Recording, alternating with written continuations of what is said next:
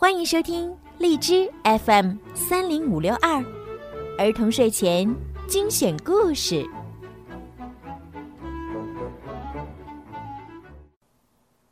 亲爱的小朋友们、大朋友们，你们好！我是你们的好朋友小鱼姐姐。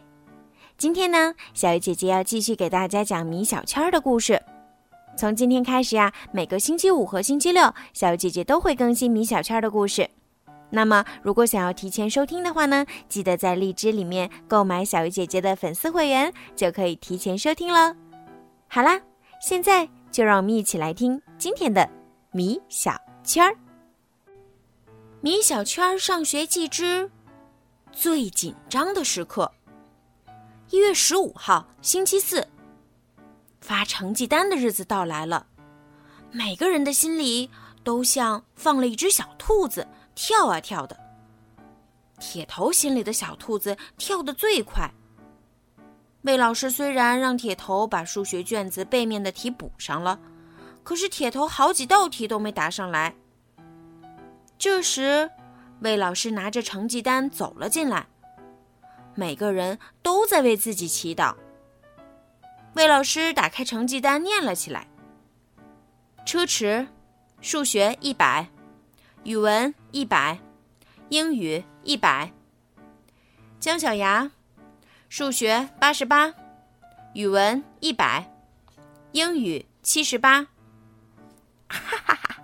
我语文考了一百分儿！哈哈哈！姜小牙在后面大声笑了起来。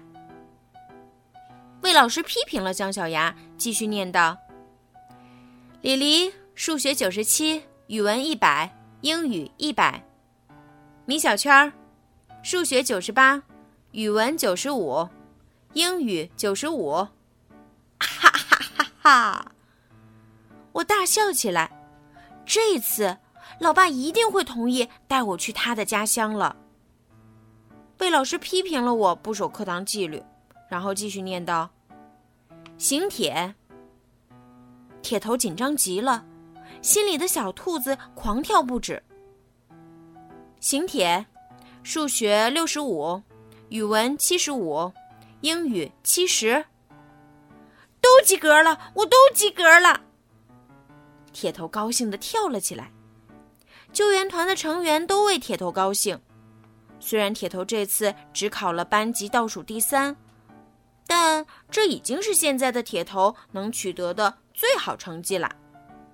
放假喽，终于不用上课了，大家疯玩起来。好啦，宝贝们，今天的故事呀就讲到这儿了。希望小朋友们可以喜欢今天小鱼姐姐为你们讲的故事。小鱼姐姐呢，希望每一个宝贝今天晚上都可以睡个好觉，做个好梦。另外呀，小鱼姐姐最近呢在参加荔枝 APP 举办的回声计划活动。所以呢，需要小朋友们的大力支持哦！希望小朋友们呀，在荔枝 APP 当中多多的为小鱼姐姐转发、评论、点赞、打赏，谢谢宝贝们的支持！好啦，孩子们，赶快行动吧！晚安。